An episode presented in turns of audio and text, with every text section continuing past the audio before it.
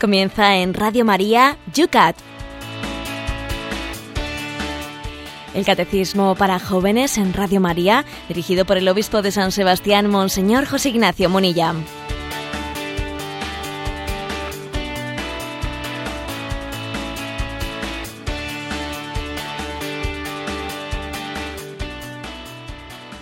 Muy buenos días a todos los que una mañana más sintonizáis Yucat, el programa del Catecismo de los Jóvenes. Os saluda desde San Sebastián, desde esta preciosa ciudad, el Padre Esteban Munilla. En una mañana pues preciosa, soleada, amaneciendo con 17 grados en este día de octubre, en el cual, pues con ánimo, con ganas, con ilusión, retomamos una vez más, después de la primera experiencia que tuvimos en este arranque de la nueva parrilla de la programación de Radio María, una semana intensa que habéis participado muy activamente. Además, esta semana pasada tuvimos comunicaciones desde México, desde Wisconsin, desde Estados Unidos y desde todos los rincones de España. Bueno, pues vamos a ver qué tal afrontamos esta nueva semana que comenzamos aquí en Radio María, UCAT. Cristina, buenos días por Madrid, ¿cómo ha amanecido el día? Muy buenos días, Padre Esteban. Pues un poquito nublado y con 15 graditos. Vamos, hoy tal como lo habíamos anunciado, Cristina, vamos a volar, todos nos vamos a trasladar, nos vamos hasta Roma, porque allí tenemos a nuestro obispo, eh, José Ignacio Munilla, que está dispuesto en la sede de Radio María de Roma, en la recién estrenada sede de Radio María de Roma, tenemos a Monseñor José Ignacio Munilla. José Ignacio, ¿cómo ha amanecido en Roma? Muy buenos días a todos. Pues en Roma también ha amanecido con 17 grados, o sea que estamos en perfecta sintonía ahí de conexión con San Sebastián con 17 grados los dos. También un cielo nublado, un cielo nublado que por cierto ha venido muy bien para que el sol no castigue en exceso a los peregrinos que están en Roma, en las ceremonias que se hacen al aire libre. O sea que también un día de gozo y dispuestos a, desde el corazón de la Iglesia, a realizar esta transmisión y nos llega además el sonido desde Roma, pues se nota que la sede de Radio María nos da también un buen apoyo técnico con una calidad fabulosa. Por lo tanto, antes de arrancar, José Ignacio, eh, me imagino que todos se imaginan cuál es la razón por la cual hoy este programa se hace así vía eh, conexión con Roma. Cuéntanos ese fin de semana en Roma, aquí en España, por si no te han llegado los ecos, bueno, en Radio María, por supuesto, dando nota y en directo de todo lo que se ha vivido en esa proclamación de los dos nuevos doctores de la Iglesia. Pero también te informo que los medios de comunicación, más que nuevos doctores de la Iglesia, teníamos sentencias del mayordomo del Santo Padre. Por lo tanto, vamos a ver, eh, eso es los ecos mediáticos de España. En Roma, ¿cómo se ha vivido todo esto? Bueno, pues eh, también desde aquí, ¿no? Pues hemos vivido esa dicotomía. La verdad es que estaba el otro día, el sábado por la mañana, en las puertas de la sala de prensa de la Santa Sede, y impresionaba ver la cantidad de periodistas que había allí de todas las partes del mundo, eh, pues coches, eh, vamos, que se habían desplazado, pues unidades móviles, etcétera, y, bueno, allí de alguna manera eh, chocábamos los que íbamos en busca, en busca de una noticia y los que iban en busca de otra. Allí estábamos los que, eh, los que queríamos noticia del inicio del año de la fe y de la proclamación de los nuevos doctores y allí estaban otros que lo que buscaban era bueno, pues las noticias de las intrigas, las noticias de las polémicas, etcétera.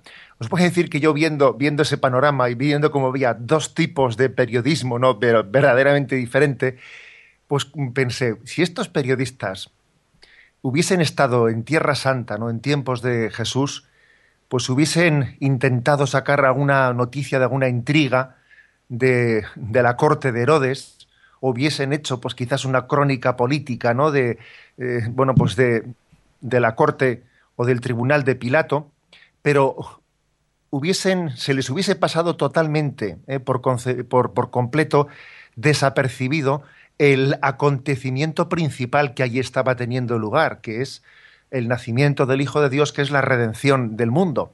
O sea, hay un tipo de periodismo que es capaz de ir a, a lo anecdótico, a la intriga, a lo morboso, dejando en el olvido pues lo que es la noticia principal, la que cambia el mundo. Bueno, el caso es que lógicamente procuramos convivir, ¿no? con todo el cariño y el respeto con todo tipo de periodistas, pero nosotros estamos aquí no buscando ninguna intriga de pues entre comillas, ¿no? de un, de un pobre hombre que que ha traicionado al Papa, que bastante dolor tiene, tendrá él consigo mismo y su familia con él, sino hemos, hemos venido pues a acompañarle al Papa en el inicio del año de la fe, a todos los padres sinodales, y estamos aquí prácticamente pues casi todos los obispos de España, porque la proclamación de San Juan de Ávila como doctor de la Iglesia, siendo él quien es el patrono del clero español, pues hombre, pues es una noticia importante y es un referente con el cual queremos que se formen las próximas generaciones, las futuras generaciones de los sacerdotes eh, de, toda España, de todo el mundo, porque es que el, doctorado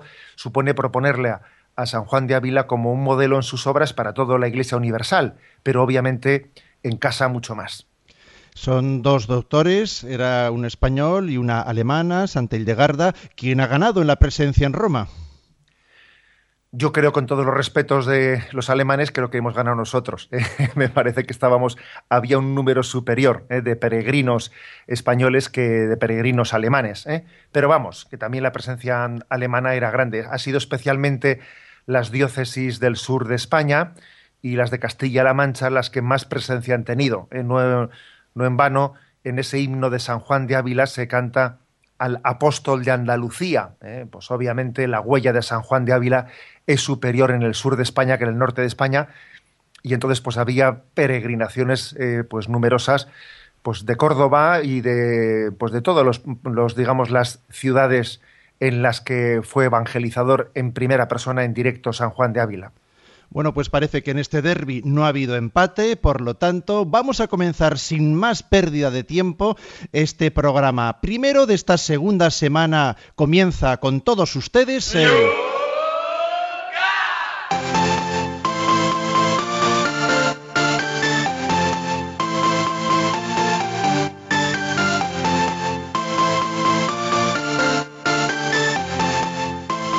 8 y 7 minutos en San Sebastián, Madrid y en la ciudad eterna de Roma, desde donde hoy va a contestar las preguntas el obispo de San Sebastián, obispo que sigues en Twitter a través del arroba obispo munilla.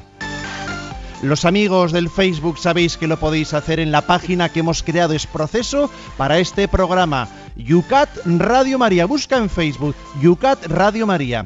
Vamos a comenzar respondiendo a las preguntas pendientes de los que se bajaron el programa del podcast de Radio María y este fin de semana han preguntado, después de haber escuchado el programa en el podcast, lo han preguntado a través de las redes sociales. Con ellos comenzamos, pero vosotros también podéis hacer vuestras preguntas en los dos puntos que hoy se van a plantear. Ya están colocados también en esa página del Yucat Radio María.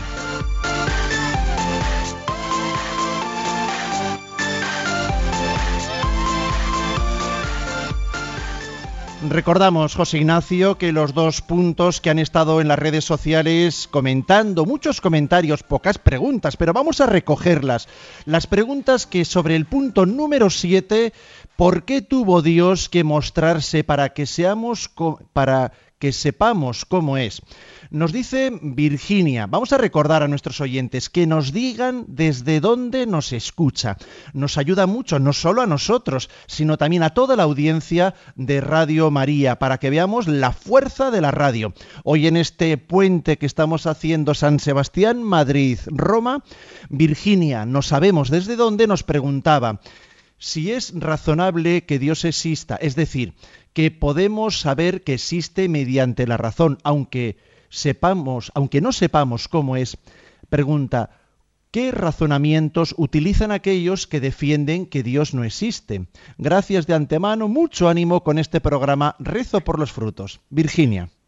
Bien, nosotros hemos explicado en este catecismo, en los números anteriores, que el hombre tiene una capacidad racional para em, demostrar la existencia de Dios no a un nivel de evidencia, pero sí a un nivel de certeza, ¿eh? de certeza filosófica. Bien, entonces la pregunta de, Virginia. Vamos a ver, entonces, ¿se podría también utilizando la razón demostrar la no existencia de Dios? Pues obviamente no. No se puede, porque sería tanto como el, principio de la doble verdad. o sea, no puede ser dicha, afirmada una cosa con verdad y su contraria con verdad. una, de las dos tiene que estar equivocada. Bien, por lo tanto, no existe, pues, argumentos, no existen argumentos para negar la existencia de Dios, pero sí es verdad que suelen ser aducidas, eh, pues, determinadas dificultades contra la existencia de Dios. Y esas dificultades que suelen ser aducidas, bueno, pues por una parte, una es la de la existencia del mal. La existencia del mal, que dice si Dios es, si Dios existe, Dios es todopoderoso, si Dios es bueno, ¿cómo puede, cómo existe el mal en el mundo? de dónde viene ese mal o cómo Dios lo permite. Y ¿Mm? aquí un primer eh, pues, obstáculo que sin duda alguna yo creo que es el principal, ¿eh? el principal que en la historia del pensamiento humano se ha aducido contra la existencia de Dios. Bien, ya lo tendremos ocasión de a lo largo de los programas de adentrarnos en ello, pero la respuesta obviamente a este mal es que bueno, la promesa de un mundo en donde no haya sufrimiento alguno, Dios nos la, nos la ha hecho para la vida eterna, no para esta vida en la que convive, eh, conviven la felicidad y el sufrimiento, conviven, eh, entre otras cosas, fruto de, de, nuestro pecado, porque el mal, el sufrimiento, se han, se han introducido no como, un parte, no como parte del plan de Dios, sino como consecuencia del pecado del hombre. También otro, otro argumento ha solido ser esgrimido el argumento del miedo. El hombre tiene miedo a lo que no conoce, a, lo que no puede controlar y entonces necesita agarrarse a seguridades y, se dice pues la fe es una especie de flotador que el hombre mismo necesita para agarrarse por sus miedos, etcétera. ¿no? Bueno, eh, yo creo que hay que responder, ¿eh? responder a, a esta, a, esta objeción, que en el fondo pues es una objeción que no hace más que hacer un juicio de intencionalidad, pero vamos, también nosotros podríamos hacer un juicio de intencionalidad diciendo que el que no cree en Dios tiene una intencionalidad soberbia y que por su soberbia no cree en Dios. Es decir, eh, no, es un argumento racional, sino más bien es un juicio de intencionalidad que no demuestra nada. ¿eh?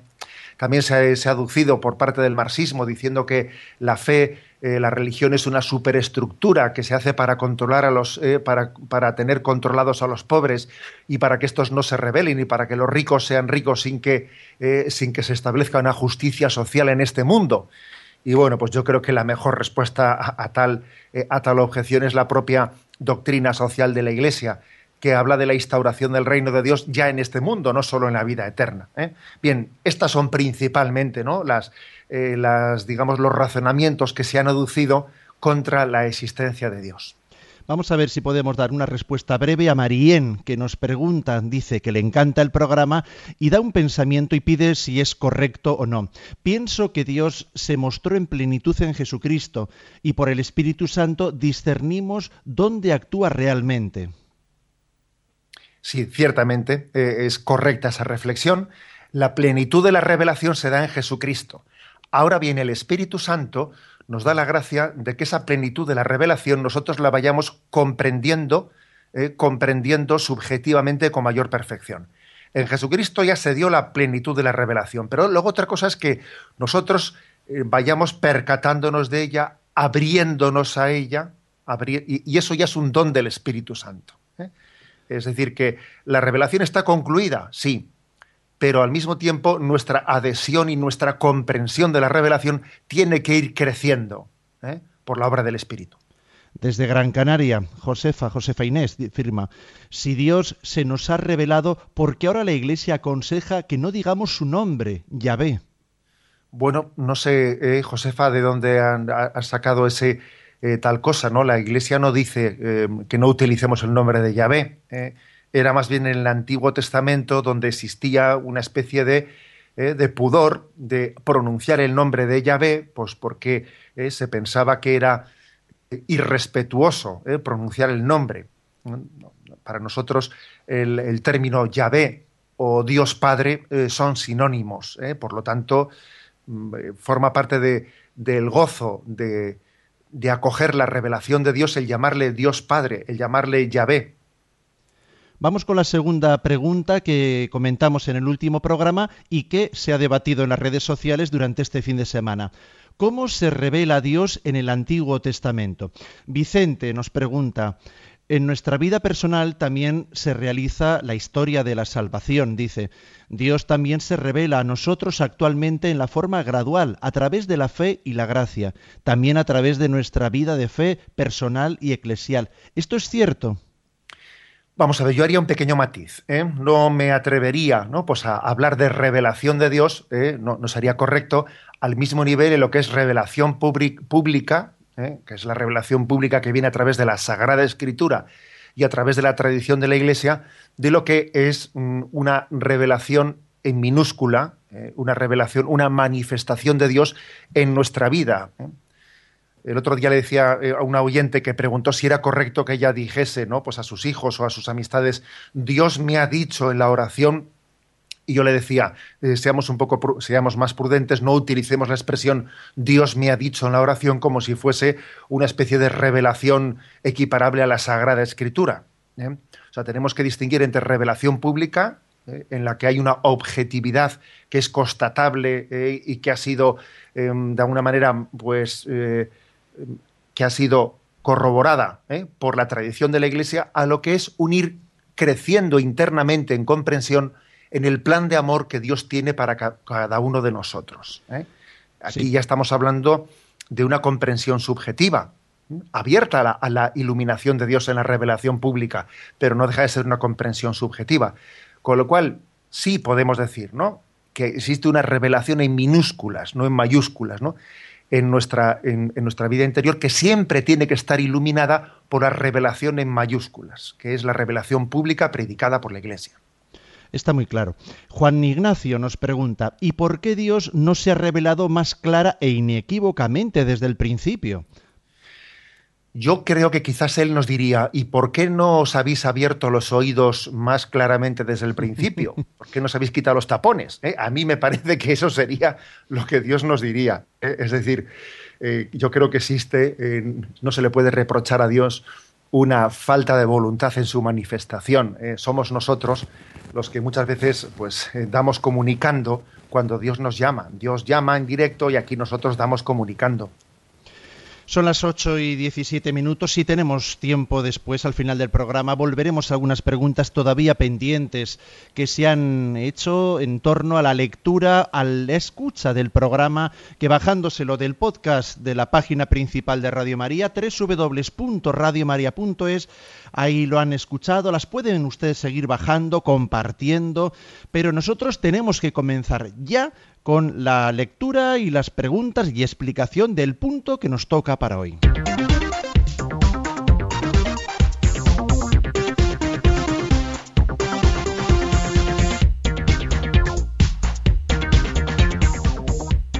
Recordamos que estamos en el capítulo segundo, cuyo título es Dios nos sale al encuentro. Y en esta mañana comentamos el punto número 9. Pregunta, ¿qué nos muestra Dios de sí cuando nos envía a su Hijo?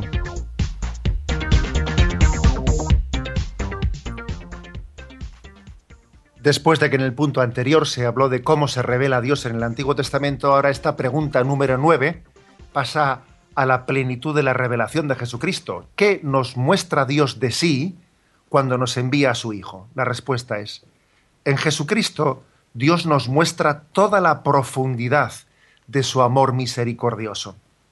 Por medio de Jesucristo, el Dios invisible se hace visible, se hace hombre como nosotros.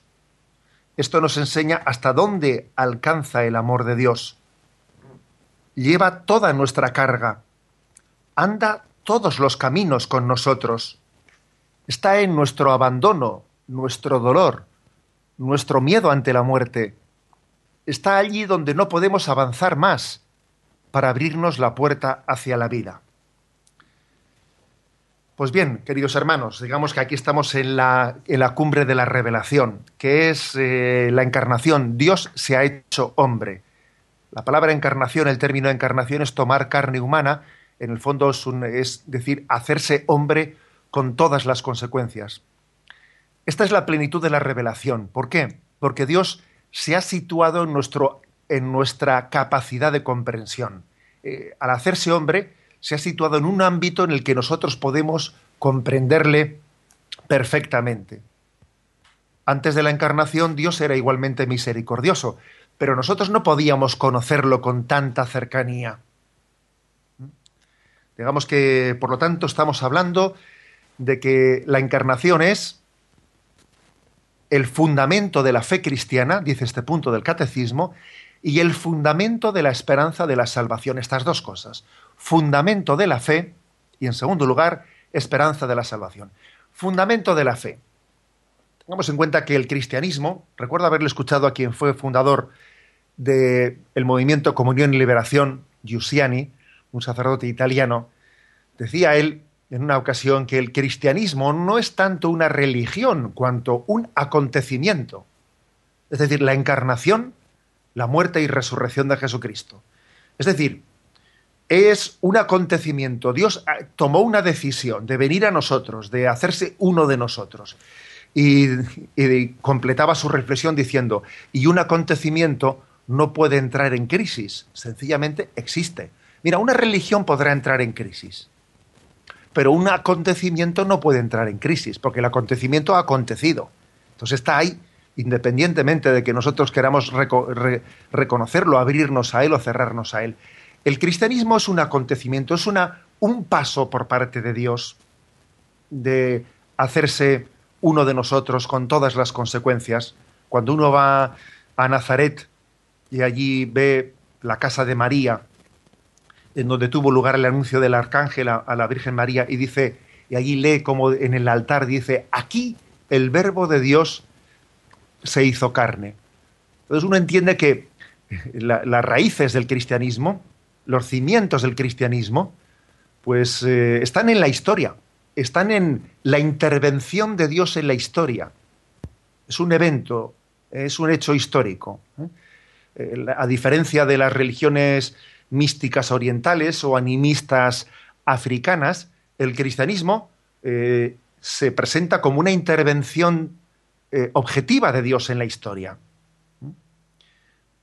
Eh, y deja sus huellas en la historia. Por lo tanto, la humanidad de Jesucristo es la visualización, es el ponerse Dios al alcance del hombre para que sea comprendido, para que sea amado. Y al mismo tiempo es fundamento de esperanza, porque Dios está plenamente implicado en la salvación del hombre. Fijaros, nosotros a veces, que en el fondo, eh, pues empalmo con alguna de las preguntas primeras que han hecho los oyentes. Eh, bueno, pues eh, vamos a ver, ¿por qué Dios no nos libera de nuestros sufrimientos? ¿Por qué Dios, a modo como ocurre con una hada madrina, no viene con su varita mágica? ¿Eh? para quitarnos el sufrimiento, para quitarnos el dolor. Y la respuesta, la respuesta que él ha dado ha sido, en la encarnación, Dios ha venido no a quitarle al hombre su cruz, sino a acompañarle en ella, a llevar nuestra carga, a andar por nuestros caminos, a compartir nuestro dolor, a compartir nuestra suerte. Esta ha sido la respuesta de Dios ante el que quizás es el principal argumento contra la existencia de Dios ¿Por qué el dolor? ¿Por qué Dios permite el sufrimiento? Bueno, pues Dios lo, ha asumido, lo ha hecho suyo. Lo que en sí era consecuencia de nuestro pecado, al asumirlo Él, lo ha hecho ocasión de gracia y de salvación. Fijaros bien, aquí, aquí se han invertido las cosas. Él, lo que era consecuencia de nuestro pecado, al haberlo abrazado, lo ha hecho instrumento de salvación. Nadie puede decir, a partir de ahora, a partir de la encarnación, Dios no me entiende. ¿Qué sabrá Dios de lo que yo vivo, de lo que yo sufro? Nadie podría decir es tal cosa. Sería una blasfemia después de la encarnación. Dios me comprende porque ha pasado por mis circunstancias, porque tiene también afectos humanos y, y sufre cuando los seres queridos están sufriendo. Y Dios también ha, padecido la enfermedad humana en Jesucristo. Y, sabe lo que es dormir un día mal y dormir un día bien. Y sabe lo que es ser traicionado. y sabe lo que es ser aclamado. Andar por nuestros caminos polvorientos. Esto es lo que supone eh, la, encarnación. Por lo tanto, vamos a decir que, como resumen ¿no? de este primer punto, el que Dios se haya hecho hombre es el fundamento de nuestra fe eh, y al mismo tiempo es el fundamento de nuestra esperanza de salvación. Termina este punto de Yucat con una cita de Benedicto XVI pronunciada en el año 2006, al poco tiempo del inicio de su pontificado. Dice, en Jesucristo Dios ha asumido un rostro humano y se ha convertido en nuestro amigo y nuestro hermano. Al haberse hecho hombre, al haber tomado nuestra condición humana, eh, podemos decir que no solo que Él se ha disfrazado, porque Él no ha tomado ningún disfraz, sino que se ha hecho hermano. Igual que Adán pudo decir al ver cómo, cómo Yahvé había formado a Eva de su, de su costilla, de su costado, esta sí que es carne de mi carne y sangre de mi sangre, cuando exclamó tal cosa a verle a ella, también nosotros podemos decir, al ver a Jesucristo, al ver la encarnación, decir, este sí que es carne de mi carne y sangre de mi sangre. Este sí que me comprende. Igual que Eva era para Adán la media naranja, si me permitís la expresión, también Dios nos muestra cómo es la media naranja del hombre en la encarnación. Y podemos decir, es que sin Dios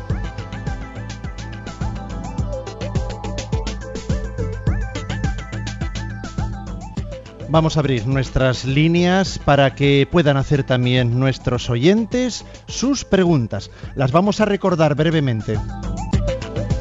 Pueden hacer sus preguntas por el correo electrónico yucat@radiomaria.es.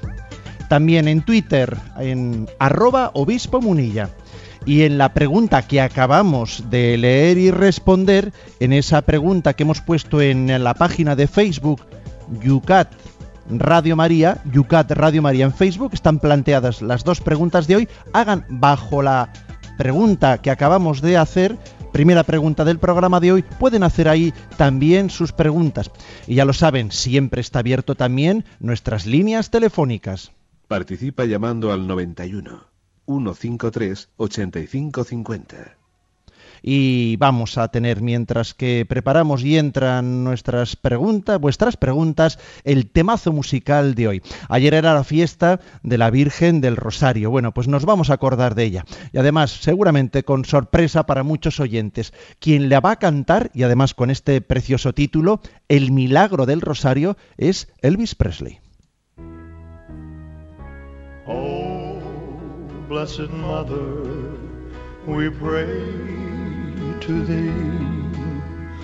Thanks for the miracle of your rosary.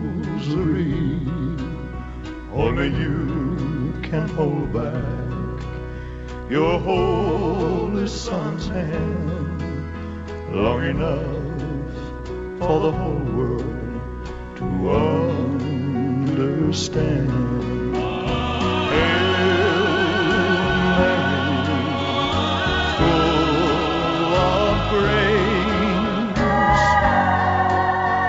Lord is within. Blessed.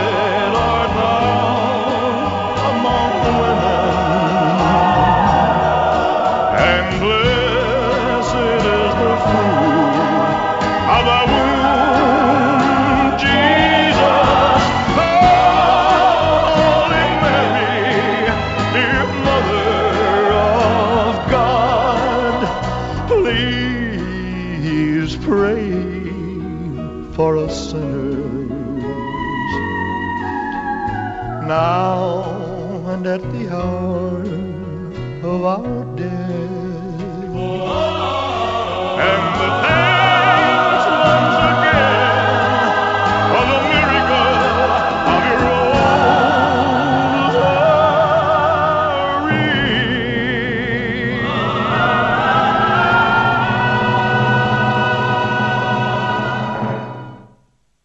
Sintonizas Radio María. Son las 8 y 30 minutos en San Sebastián, en Madrid, en Roma, donde está hoy nuestro obispo contestando a vuestras preguntas.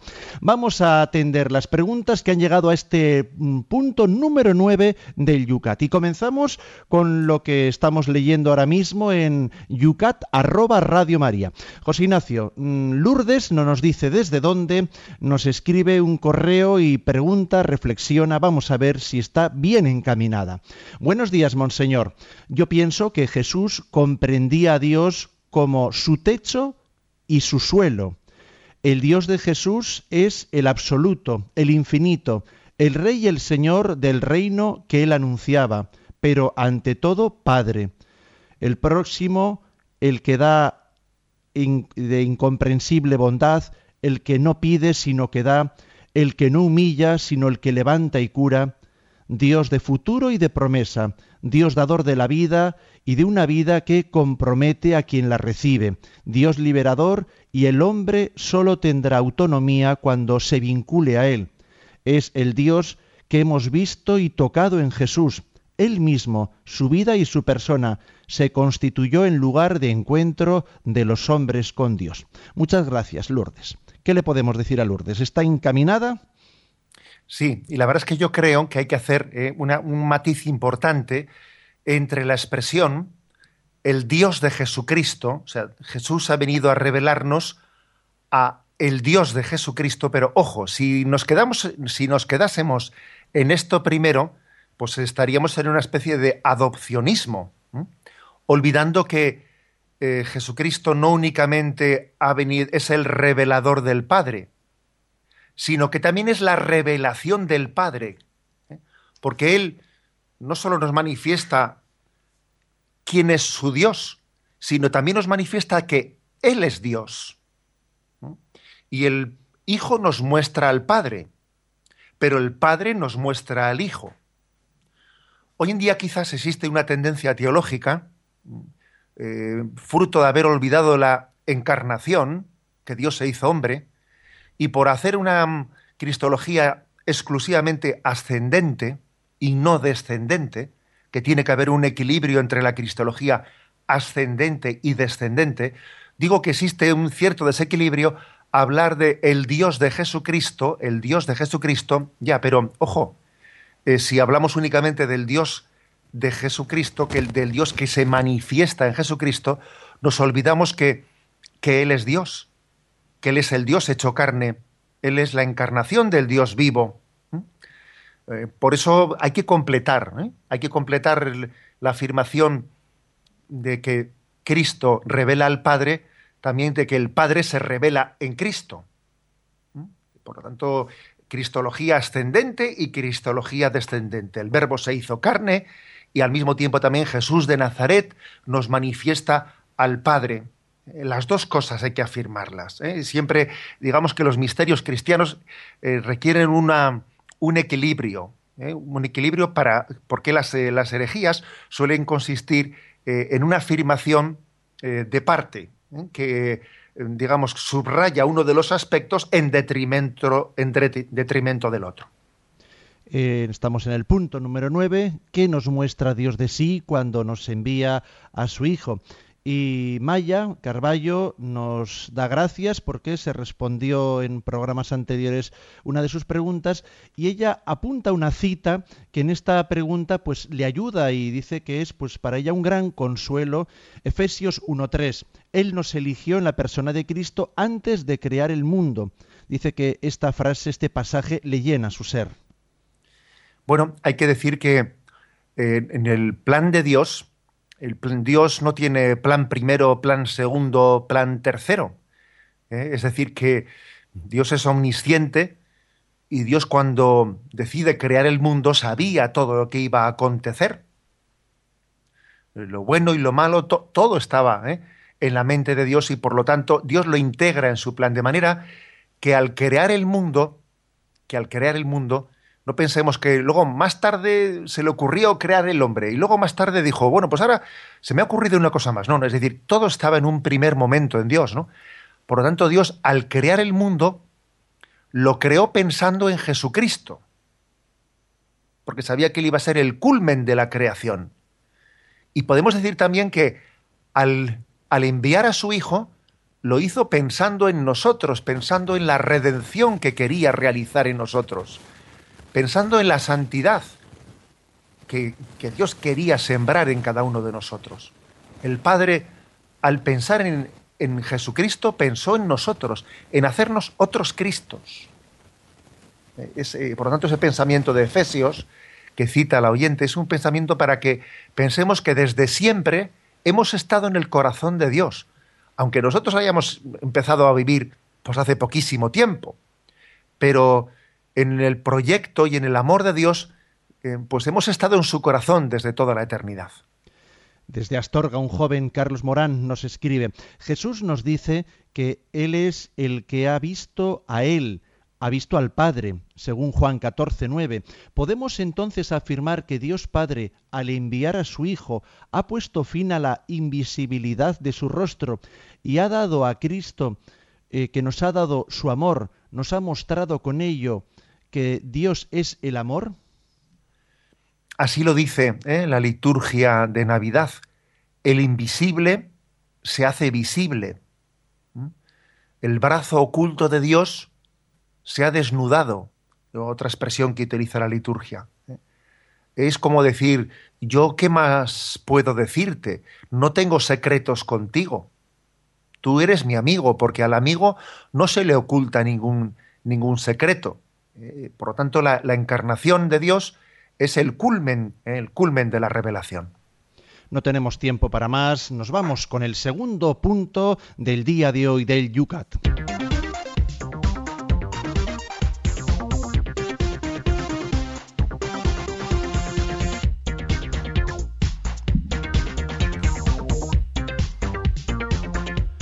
Punto número 10, que ya hemos planteado también a nuestros oyentes en la página del Facebook Yucat Radio María. Bajo esta pregunta pueden hacer después también sus preguntas. Dice así. ¿Está dicho todo con Jesucristo o continúa todavía después de él la revelación?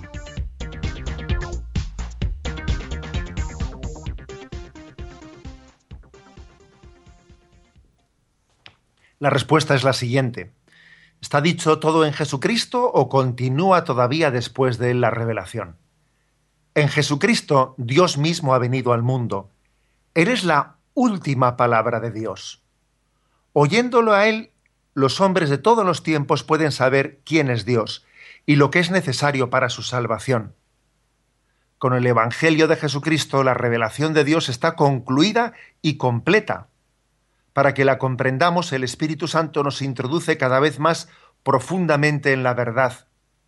En la vida de algunas personas, entre la luz de Dios, de un modo tan fuerte que ven los cielos abiertos. Así han surgido los grandes lugares de peregrinación como Guadalupe en México y Lourdes en Francia. Las revelaciones privadas de los videntes no pueden mejorar el Evangelio de Cristo pero nos pueden ayudar a comprenderlo mejor.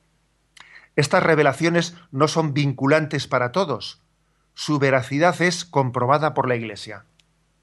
Eh, por lo tanto, la pregunta era, vamos a ver, ¿la revelación se ha concluido? ¿Mm? ¿O después de Jesucristo todavía puede haber más revelación? Y la respuesta es, bueno, eh, la revelación se ha concluido en Jesucristo. Él es el culmen de la revelación. Eh, y por lo tanto, no cabría decir como está incompleta la revelación, Dios después de Jesucristo todavía ha revelado más cosas. Sería, sería equivocado. San Juan de la Cruz lo dice de una manera muy bella. El verbo pronunció la palabra y se quedó mudo. El Padre, mejor dicho, el Padre pronunció su palabra y se quedó mudo. ¿eh? Es decir, que, que en Cristo nos lo han dicho todo.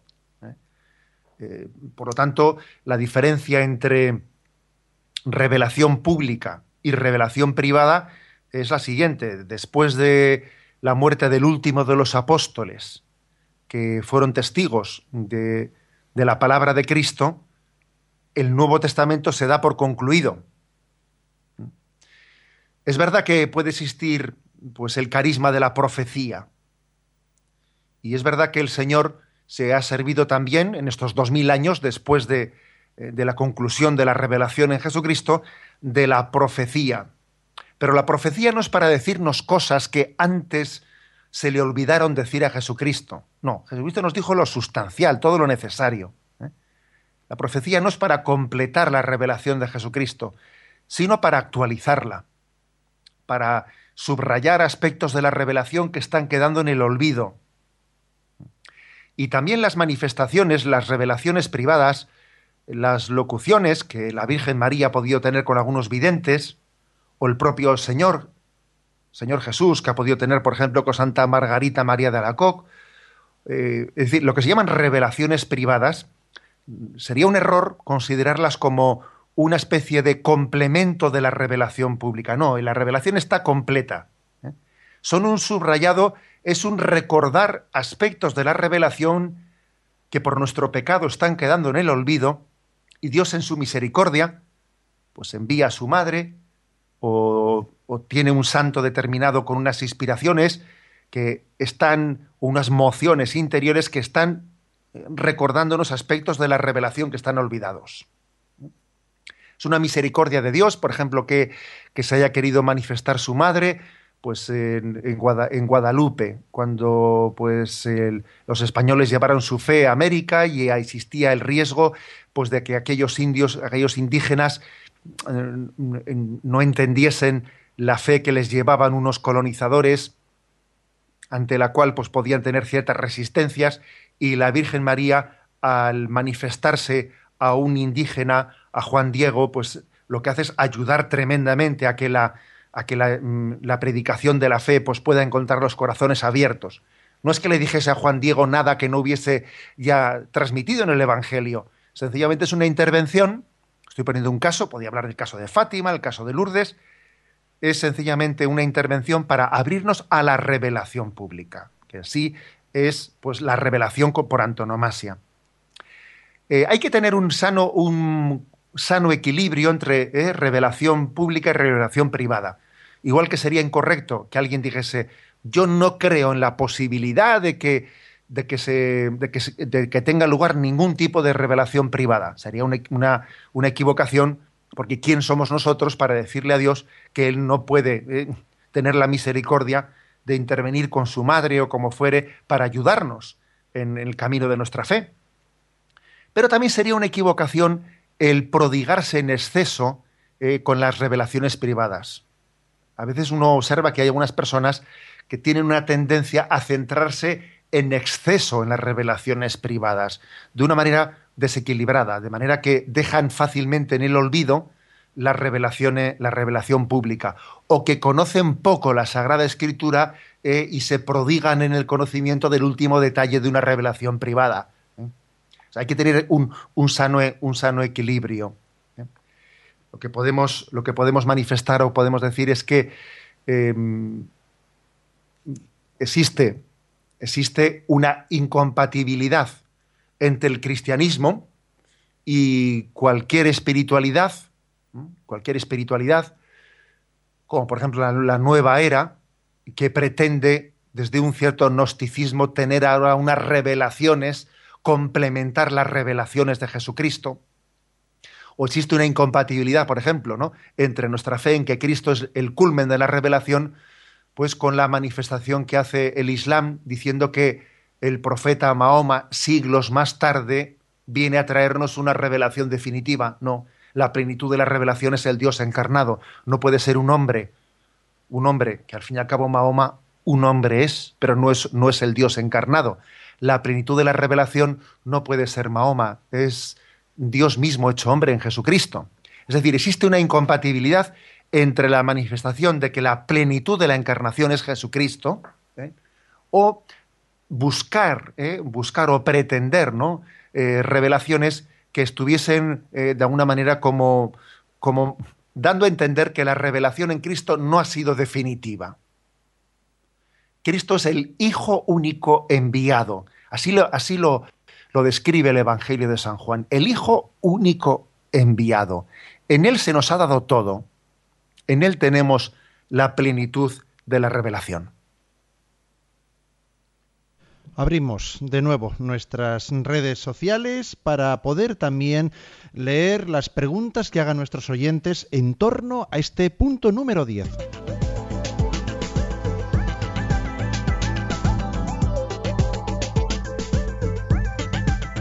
Ya saben que lo pueden hacer a través del teléfono 91 153 85 50 91 153 85 50 o por las fórmulas que ya estamos eh, compartiendo en Twitter arroba obispo munilla o la que veo que utilizan más nuestros oyentes gana con goleada el Facebook en la página expresa de este programa Yucat Radio María.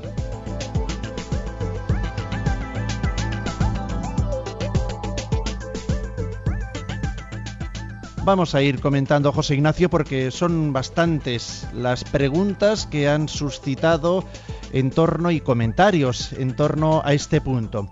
Francisco pregunta nada más y nada menos, no sé si porque lo lleva en su nombre, pero dice, es eh, pregunta cómo hacerme santo y humilde. Francisco.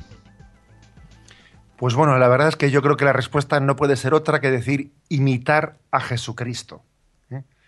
Eh, no, vale con decir voy a aplicar toda mi voluntad en ser humilde, porque es que eso es totalmente insuficiente. ¿eh? Como aquel que dijo, ¿no? Después de haber estado 30 años luchando contra la soberbia, tengo el orgullo de poder decir que al final soy humilde. Es imposible. ¿eh? Por ese camino del voluntarismo no podemos ser humildes. La clave está en nuestro punto de referencia, es Jesucristo. La imitación de Jesucristo la imitación de Jesucristo, creo que es el único camino hacia la bondad del corazón y hacia la humildad. Ronnie nos hace una pregunta metiendo el dedo, no sé si decir en la llaga o bueno, dando metiéndonos en otros campos. Y las revelaciones a gente no católica, pregunta como los hermanos protestantes, y qué dice de tanto vidente últimamente, dice, puf, madre mía.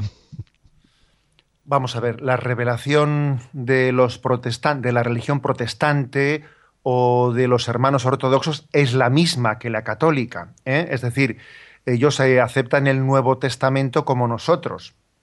Lo que ocurre es que quizás ¿eh? pues, eh, las diferencias con respecto a las iglesias protestantes ortodoxas no está tanto en el reconocimiento de la revelación, sino, por una parte, con respecto a los protestantes, en caer en cuenta de que no existe una interpretación eh, en, el mero interior de nuestra, en la mera subjetividad de nuestra conciencia de esa revelación, sino que los católicos afirmamos que el Espíritu Santo asiste a la tradición de la Iglesia, al magisterio de la Iglesia, para una correcta interpretación de esa tradición. ¿eh?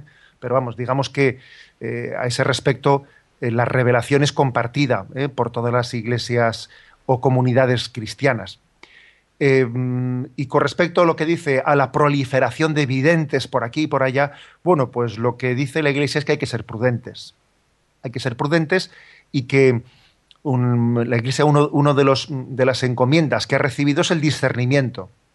Y que por lo tanto, antes de que la Iglesia discierna eh, y dé el reconocimiento a una revelación privada, que por cierto, aunque le dé el reconocimiento, nunca pedirá a sus fieles bajo fe eh, la, adhesión a las revelaciones privadas, pero sí por lo menos garantiza que los fieles que se adhieran a esa, esa revelación privada no van descaminados. ¿eh? Entonces yo creo que es muy importante ser hijos de obediencia eh, bajo el discernimiento de la Iglesia a la hora de reconocer revelaciones privadas o a la hora de, de, ser discretos entre ellas.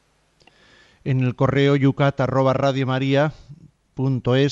Treme, se nos va un poquito del tema, se nos va la liturgia de ayer dominical y nos hace esta pregunta de la lectura de los hebreos. Decía, al que Dios había hecho un poco inferior a los ángeles, a Jesús, lo entrecomilla. Cuando leemos el salmo referente al hombre, lo hiciste poco inferior a los ángeles, se refiere San Pablo que al hacerse hombre Jesús toma también esta inferioridad respecto a los ángeles. Me gustaría que me aclarara este punto. Muchas gracias. Treme.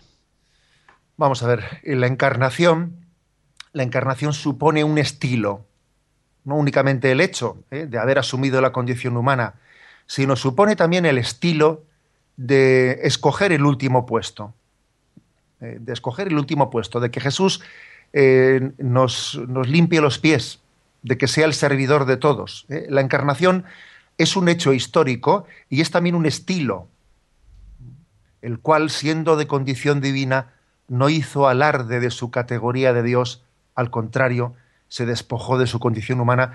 Eh, hay pues una escuela, la escuela del corazón de Cristo, la escuela del servicio, la escuela de desprendernos de nuestra, eh, de nuestra entre comillas, dignidad, amor propio, orgullo humano, y de entender que los primeros son los últimos, los primeros son los que sirven. ¿eh? Es, una, es, por lo tanto, toda una escuela, una escuela de santificación. Por eso decíamos en la primera pregunta, ¿qué, ¿qué, puedo hacer para ser humilde? Imitar a Jesucristo, que es la escuela del abajamiento, de la kenosis, del despojamiento. Santiago nos escribe desde Sevilla. Yo veo cómo Dios actúa en mi vida, pero hay veces que no puedo con los acontecimientos y me superan, caigo en la desesperación y pierdo la paz. ¿Esto es un pecado de soberbia? ¿Cómo lo puedo combatir? Bueno, pues la verdad es que es muy importante, yo suelo comentar que a veces es tan importante para nuestra santificación, no solo como lucho eh, para no caer en el pecado, sino cómo reacciono al verme débil. Igual es tan importante lo segundo que como lo primero. Es decir, a veces uno dice, bueno, yo soy débil y, y me veo cayendo en esto y en lo otro. Es muy importante cuál es mi reacción posterior. Porque a veces ocurre que a la debilidad del hombre se concatena, se une la desesperación, el amor propio, pues ahora ya de perdidos al río, pues total ya, una vez que ya la hemos fastidiado, eh, pues se concatenan unas reacciones de amor propio, ¿no? Y que, que, casi son más graves que la primera. Y es posible que en la táctica de Satanás él busque determinados pecados o caídas del hombre de debilidad para a partir de ellos, para a partir de ellos de alguna manera eh, hacer un, detonamiento, un detonar la desesperación del hombre.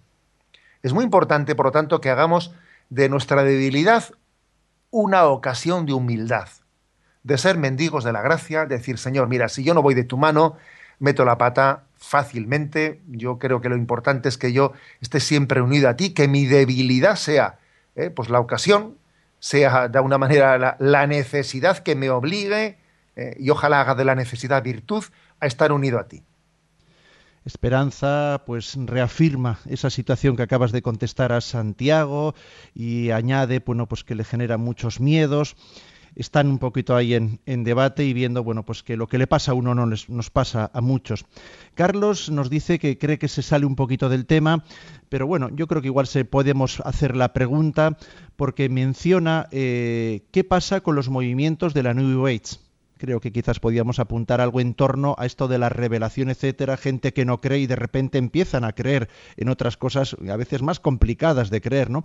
Pregunta por la New Ways, pregunta por la reencarnación. Me imagino que todo esto, José Ignacio, en el Yucat también va a entrar. Sí, va a entrar, pero brevemente, vamos a ver, creo que detrás de la New Age, de la nueva era, existe la siguiente teoría, que jamás ha sido aceptada ¿eh? por, la, por la fe católica como si la revelación tuviese tres partes. El Antiguo Testamento fue el tiempo de Dios Padre, el Nuevo Testamento fue el tiempo de Dios Hijo, y ahora estamos en el tiempo de, Dios Espíritu Santo. Y entonces eh, pues la revelación de Jesucristo ha sido superada por la revelación del Espíritu Santo. Bueno, la verdad es que este tipo de concepción, que es un poco la que está detrás de la nueva era, eh, confunde Espíritu Santo con subjetivismo relativismo, con perdón. ¿Eh? es confundir una cosa con la otra, porque es que es absurdo pensar que el Espíritu Santo eh, pues, eh, sea una fase distinta de la del Hijo o el Padre, como, si los, como si las personas divinas ¿no? estuviesen en fases entre ellas. muy distinto es que Jesucristo nos dijo, yo os enviaré al Espíritu Santo para que eso que os he dicho llegue a su culminación, pero eso que os he dicho, no otra cosa no otra cosa. ¿eh? Porque la nueva era eh, olvida que la plenitud de la revelación tuvo lugar ya en Jesucristo. y parece como que el Nuevo Testamento no, no estaba completado y entonces lo, tengo que juntar un poco con el budismo, un poco con el islamismo, un poco con el hinduismo y un poco con el animismo y es como si la revelación de Cristo no fuese plena y entonces yo tengo que eh, hacer una especie de max mix, con perdón, ¿no? O como un denominador entre las revelaciones. O sea, es olvidarse de que, de que Jesucristo es el Dios encarnado, vamos. ¿eh? Es, es, no creer, ¿no? En la plenitud de la revelación de Jesucristo. Y a ver si podemos, por lo menos, una pregunta más para terminar. Eh, Mapifel, hay unos nombres que se ponen aquí en el Facebook que son terribles. Vamos a ver, dice, si la entrada, si la entrada de nuestro Señor Jesucristo en la historia es el culmen de la revelación de Dios y conociendo el mensaje de Jesús sobre lo que es importante para nuestra salvación, ¿por qué las, supuestas revelaciones particulares no pertenecen al depósito de nuestra fe? A los diferentes santos hacen tanto énfasis en rezar determinado número de veces ciertas oraciones en determinados días, etc. ¿Qué tiene que ver todo eso con las obras de misericordia tan fundamentales? ¿No enseña Jesús a sus discípulos que no crean en los impostores, aún haciendo milagros, que se autoproclaman Cristos y engañan incluso a los elegidos de los últimos tiempos? Gracias por este nuevo programa, María desde Lugo. Bien, yo creo que es muy importante no hacer una visión que contraponga cosas que son eh, perfectamente hermanables. ¿eh? Vamos a ver, pues claro que existe la, eh, la, posibilidad de que vengan falsos profetas, etcétera, pero dejemos que sea la Iglesia quien lo discierna, no nosotros los que hagamos juicios sobre nuestros hermanos. digamos, insistamos en que las revelaciones privadas o las devociones privadas o los carismas personales tenemos que vivirlos como una ayuda para lo sustancial, no, pero no como algo que, tome el lugar de lo sustancial. ¿eh? Las devociones privadas, determinadas oraciones, etcétera, no pueden nunca quitarle el, lugar que debe de tener la, la, oración pública de la Iglesia, que es la liturgia, que tiene que ser la oración fundamental, etcétera, etcétera. Es decir, Dios tiene, tiene la capacidad de adaptarse con los carismas a nuestra vida y nosotros los carismas los tenemos que entender como ayudas de Dios para vivir, ¿eh? pues para vivir la liturgia, para vivir los, los sacramentos. José Ignacio, no tenemos tiempo para más, pero no nos podemos ir sin poner la miel en los labios, como nos gusta decir. Mañana, también desde Roma, con la gracia de Dios y la ayuda de la World Family de Radio María, ¿qué punto tenemos? Pues mira, mañana, si Dios quiere, pasaremos al punto número 11 y número 12. ¿eh? ¿Por qué transmitimos la fe? ¿Cómo sabemos qué es lo que pertenece a la verdadera fe? Y no hay mejor manera de terminar y de empezar este día que muchos están esperando para entrar al trabajo recibiendo la bendición.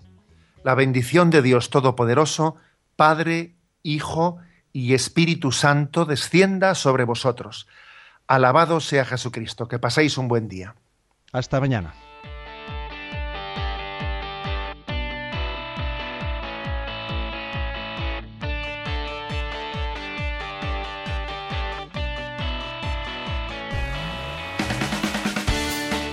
Y así finaliza en Radio María Yucat. El Catecismo para Jóvenes, dirigido por el Obispo de San Sebastián, Monseñor José Ignacio Monilla.